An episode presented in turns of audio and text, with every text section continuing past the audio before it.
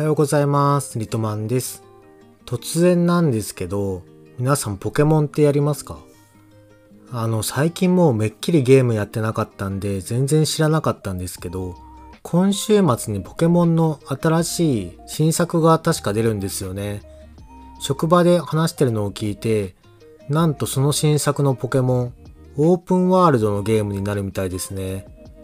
ポケモンでオープンワールドって結構熱くないですかこれ？あの、ゲームやらない方にとっては、オープンワールドって多分わからないと思うんですけど、オープンワールドっていうのは、まあ、例えば昔のドラクエとかって、街に入ったら、一回画面が暗くなって切り替わる。で、また店の中に入ったら画面が暗くなって切り替わる。みたいな切り替わりがあったと思うんですね。で、それが一切ないのがオープンワールドのゲーム。もうどこに行くにも自由だし、極端なことを言えば最初からもう最後のボスのダンジョンに行けちゃう。みたいなのがオープンワールドのゲームなんですけど、そのオープンワールドのゲームって個人的にめちゃくちゃ好きで、それがポケモンで出るって胸熱なんですよね。ただポケモンって振り返ってみると、確か最後にやったのが、ゲームボーイカラー？ゲームボーイで出てた金銀。このリメイクされたやつじゃないです。リメイクされる前の金銀をギリギリクリアしたかしてないかなぐらいの時から一切やってないので、ちょっとついていけるかどうかわかりませんが、うん。オープンワールドのポケモンはちょっと熱いですね、個人的には。で、これちょっと一個どやる話なんですけど、ポケモンの赤緑が一番最初にゲームボーイで出た第1作目なんですけど、このポケモン赤緑って当時はそんなに注目されたタイトルじゃなくて、コロコロコミック ?V ジャンプどっちか忘れちゃったんですけど、その雑誌で1ページ特集とかでは全然なくて、もう本当に隅っこの方に写真1枚ぐらいで新作のゲームソフトっていう感じでしか紹介されてなかったような気がするんですよね。で、確か自分が小学生ぐらいだったのかななんですけど、まあこれはちょっと多分その時からもうコレクター魂はあったんでしょうね。モンスターを集めるゲームってめちゃくちゃ面白そうだなと思って、発売2日前ぐらいになんかフラゲした記憶があります。近くに、なんだったっけな、あのゲームショップの名前。えっとね、ドラゴンなんとか。ドラゴンヒーロー。あ、違うかもしれないんですけど、確かドラゴンヒーローだったような気がする。っていうゲーム屋さんがあって、まあそこでドラクエ5を買ったりとか、あとはたまごっちが流行ってた時に、たまごっちじゃなくてパチモンのギャオッチギャオッピなんかありませんでしたっけ？恐竜育てるやつ。結構意外と自分はあっちの恐竜育てるやつの方が好きだったんですけど、なんかそんなのを買った思い出のゲームショップなんですけど、そこでポケモン赤緑はフラゲした記憶がありますね。ただ当然周りも全然やってなくて、通信ケーブルでポケモンを交換するとか、バトルするとかもしばらくはできなかったので、なんとなくの記憶ですけど、弟に無理やり買わせたような気がします。それが今やこんなビッグタイトルになるって、の時は思ってもいなかったですよね。ちょっと先見の明があったのかなっていうのが、ちょっと出会った話でした。なので、ポケモンの今度出るのは何色ですか？ちょっとそこまでわかんないんですけど、今度出るポケモンの新作はオープンワールドのポケモンということで、ぜひちょっと草仲間でやりませんかね。はい。とのっけから脱線してしまいましたが、本日も天気を気にする人のラジオ第3話始めていきたいと思います。このポッドキャストは雑談8割、植物の話が2割のゆるーくお送りするポッドキャストです。では本日もよろしくお願いします。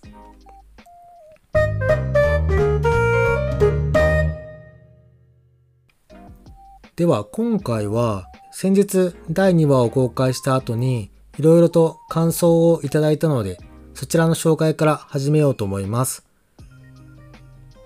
今朝寝起きからベランダにパキポトレイを出しつつ前回の放送と今回の放送初めて聞かせていただきました。本当のラジオみたいでながら聞きが楽しいです。なんなら放送終了後に CM 流れてくれたら本当のラジオみたいで最高だと思いました。これからも楽しみにしています。CM 面白いですね。ちょっとスポンサーになってくださる方がいたらぜひよろしくお願いします。2回目の配信ありがとうございます。柔らかい優しい声と BGM がマッチしていてとても聞き取りやすかったですよ。早速質問で最近ハマってる植物などがあれば知りたいです。これから沼りそうなやつとか。こんにちは。ポッドキャスト第1回2回ともに車の中で聞かせていただきました。通勤時間が20分くらいなのでちょうどよく聞けます。リトマンさんが無理のない程度で更新していただきたいです。次回も楽しみにしています。一つ質問なのですが、今一番欲しい、もしくは注目している植物があったら教えていただきたいです。そうですね。この車で聞くっていうのが自分の中でも結構一個あって、ちょっと車の中では YouTube の動画見たりとかできないので、やっぱり音楽聴いたりとか、ラジオ聴いたりになってくると思うんですけど、まあそこの選択肢の一つに、ポッドキャストが入るっていうのは、なかなかありだなと思ってて、なので、ちょっとこういう感想はとても嬉しいですね。で、お二人の方から今ハマってる植物とか、今一番欲しい注目してる植物の質問が来たので、なんだろうなーってちょっと考えてみたんですけど、もういかんせん動画で見てもらったらわかる通り、ちょっとね、置き場がもうだいぶなくなってきちゃってるんですよね。で、いろいろとちょっと考えたんですけど、ふと思ったのが、置き場がなくても壁にかけれるじゃんっていうのが最近ちょっと思ったことで、で、美覚ですよ。美覚師だ。もしかしたら来てくださった方、ポッドキャスト聞いてくださってる方にもいらっしゃるかもしれませんが、東京ボタニカルミーティング。そこで自分のすぐ隣のブースが、インドアホビーズの古木さんのブースだったんですよね。その古木さんのブースでガンガン美覚師だが売れてるのを見てて、あ、やっぱ美覚師だっていいなって最近かなりちょっと興味がそっちに行ってます。まああとは比較的壁にかけれそうな場所がうちにはまだスペースがあるので、うん、ちょっとね、美覚にはまってしまいそうで怖いんですよね、今。まあ、ちょうど東京ボタニカルミーティングボリューム2で古木さんからリトマンこれ1万人のお祝いだからっつって一株美覚をいただいたんですね。その美覚、なんとなく今のところはうまく育てられてる気がするので、ちょっと苦手意識あったんですけど、もしかしたらこれ、ちょっとちゃんと育てられるんじゃないかなっていう気持ちも出てきたので、今、一番沼りそうな植物はビカクシダです。ちなみに、11月26日に私のアイコンを描いていただいた、わたるさんというイラストレーターの方がいらっしゃるんですけど、そちらの方が今個展をされてまして、その個展に古木さんが26日1日限定で美覚シダの出展をされるそうなので、私はちょっとこの日行ければ行こうかなと思っております。いや、もともとちょっと渡るさんの個展はぜひ行きたいなと思っていたのと、まあ古木さんが美覚持っていくっていうんだったら行くしかないでしょうっていうところで、まあ結構賑わうんじゃないかなと個人的には思ってるので、まあ、ちょっと混雑避けた時間に行ければなと思っています。いつの間にやら美覚系チャンネルになってるのもそう遠くはないかもしれません。で、次の感想が2回目の配信ありがとうございます。不慣れなのか屋内に植物取り込みましたかに投票できなかったのでこちらで植物取り込みました。本当に今年は私もあっという間に終わりました。え去年の Amazon ブラックフライデーの動画見てからもうすぐ1年とびっくりし復習でまたリトマンさんの動画を見ました。朝のあの時間帯の配信、リトマンさんの声ほっこりするので次回も楽しみにしています。そう、あのアンケートがちょっと自分が設定ミスってて、先週配信した分は、その前の金曜日ぐらいに予約してたんですけど、その時点でアンケートを実は開始しちゃってたんですよね。なので、配信した段階でアンケートがもう終了してるっていうことになっちゃってたので、ちょっとうまくアンケートができなくて申し訳ありませんでした。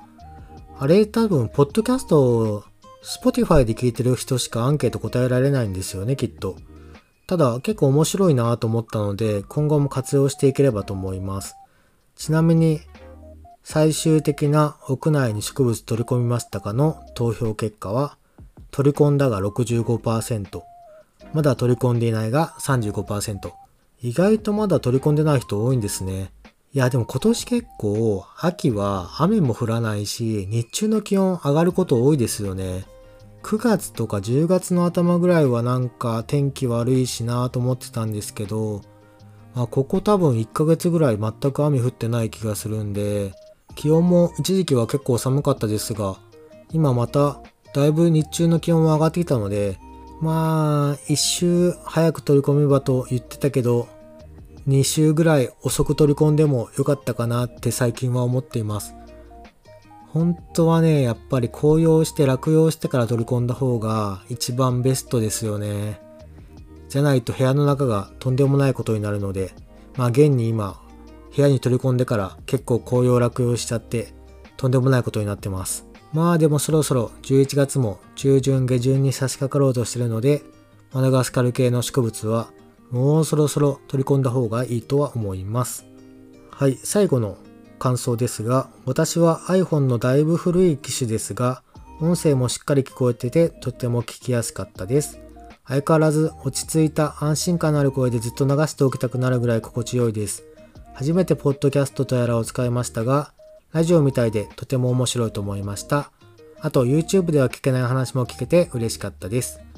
そうですね。ちょっと YouTube で動画にするまでもないような話もこのポッドキャストでは話していきたいなと思ってるので、これからもぜひ聞いていただけると嬉しいです。はい。という感じでいろいろととても嬉しい感想をたくさんいただいているので、引き続きまた今回のポッドキャストを聞いた感想もいただけると嬉しいです。で、話は変わって、先週投稿した動画がキホステンマ歌マクロプスの発根管理の動画だったんですけど、いやー、とうとう買っちまいましたね。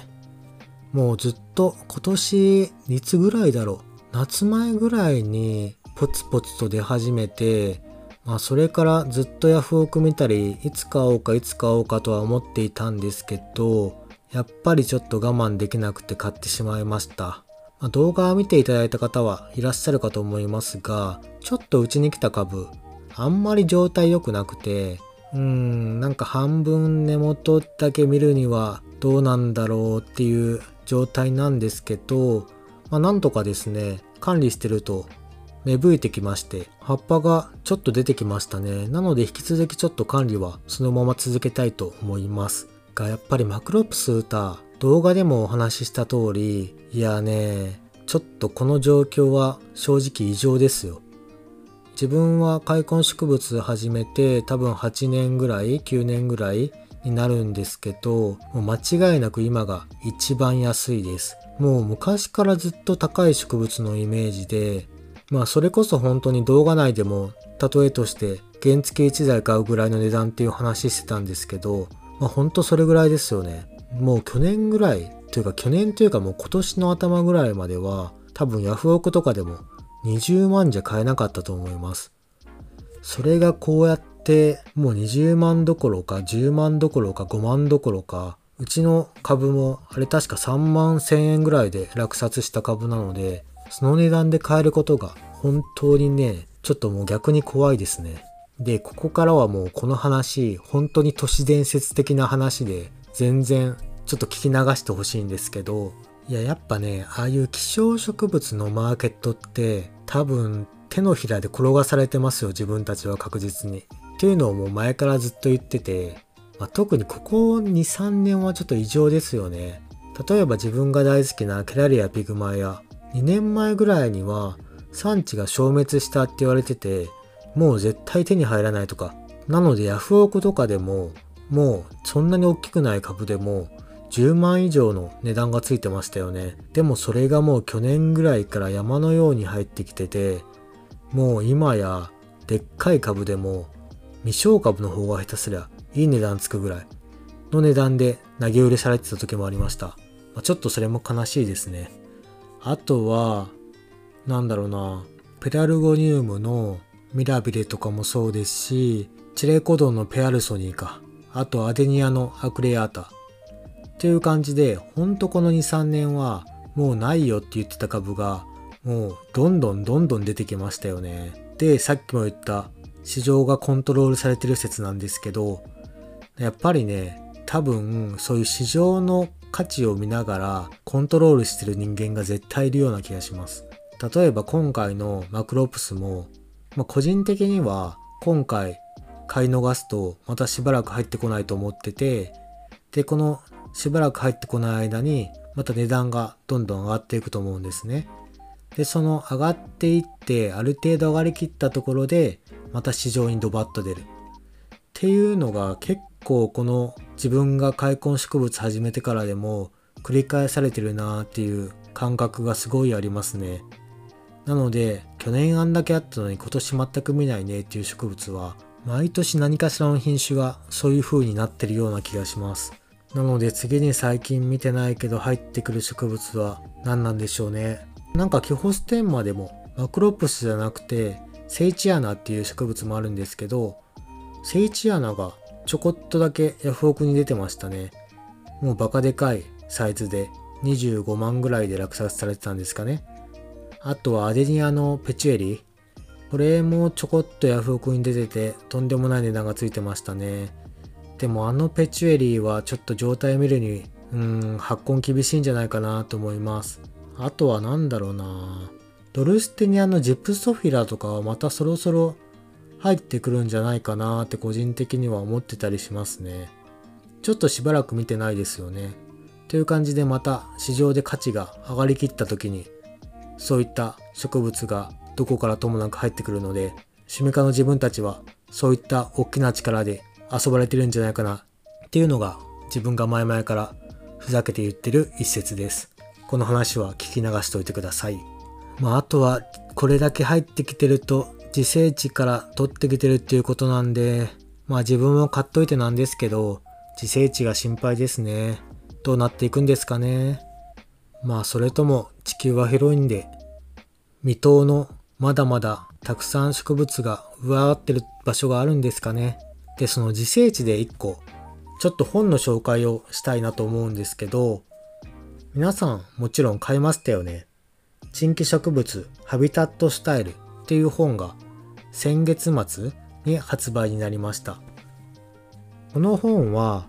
あのー、もう開墾植物やってる方なら、もう誰もが読んでるだろうブログのシャブマニアックさんと、あとは国際多肉協会の解放誌にも寄稿されてたりとか、もう植物に関する知識がもう凄まじく素晴らしい